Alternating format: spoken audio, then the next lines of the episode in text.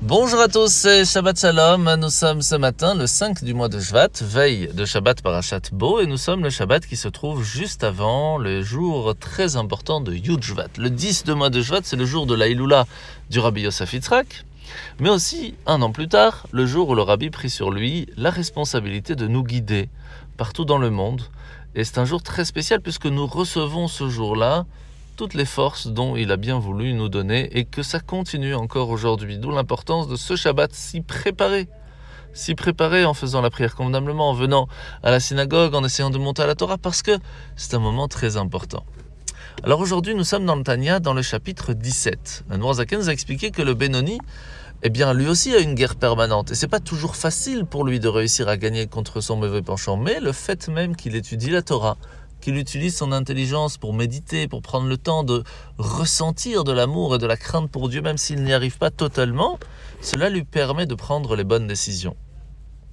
Mais il faut savoir que lorsqu'on se retrouve à un niveau de rachat, ce qui veut dire qu'on a fauté, et qu'on n'arrive pas à sortir de cet engrenage, il faut savoir qu'à un certain moment, ça peut être tellement grave que Hachem pourrait pas totalement nous bloquer, mais en tout cas ne pas nous aider à réussir à sortir de cet engrenage. Et c'est pour cela qu'il est important d'étudier la Torah, parce que cela va nous aider à avoir une compréhension. Cette compréhension pourrait, si on le veut bien, réussir à nous faire ressentir quelque chose, un sentiment d'amour, un sentiment de crainte, et, tout cela va nous permettre d'avoir l'envie de faire plaisir à Dieu, de changer, d'évoluer, et donc d'arriver peut-être un jour, Bezrat Hashem, au niveau de Benoni.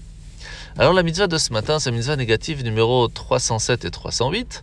C'est l'interdiction eh bien, de couper les poils qui se trouvent autour de la lèpre, mais aussi d'essayer de couper, d'enlever, de cacher, de brûler ces parties de lèpre pour qu'une personne pourrait ne pas la voir. Faire semblant comme si elle n'était pas présente, ça c'est totalement interdit.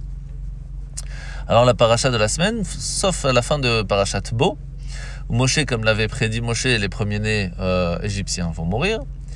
Et les Égyptiens vont nous presser de partir en nous, en nous donnant de l'argent, de l'or, des vêtements, tout, tout ce qu'il faut pour qu'on puisse partir le plus vite possible. Mais les femmes juives vont être encore plus confiantes en Dieu et donc vont prendre avec eux des tambourins pour célébrer l'événement, qu'on va pas simplement sortir d'Égypte, mais qu'il va nous protéger tout le long de notre périple. Et c'est ce qui va se passer au moment de la mer Rouge, où à la fin, en fin de compte, Hachem va noyer les Égyptiens et va nous permettre de survivre. Et là, les femmes vont utiliser ces tambourins pour faire la shira de Asia Moshe.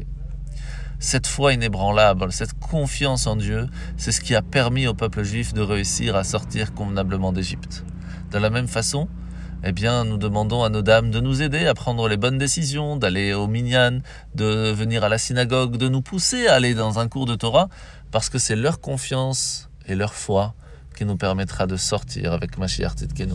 Bonne journée à tous, Shabbat Shalom et à dimanche.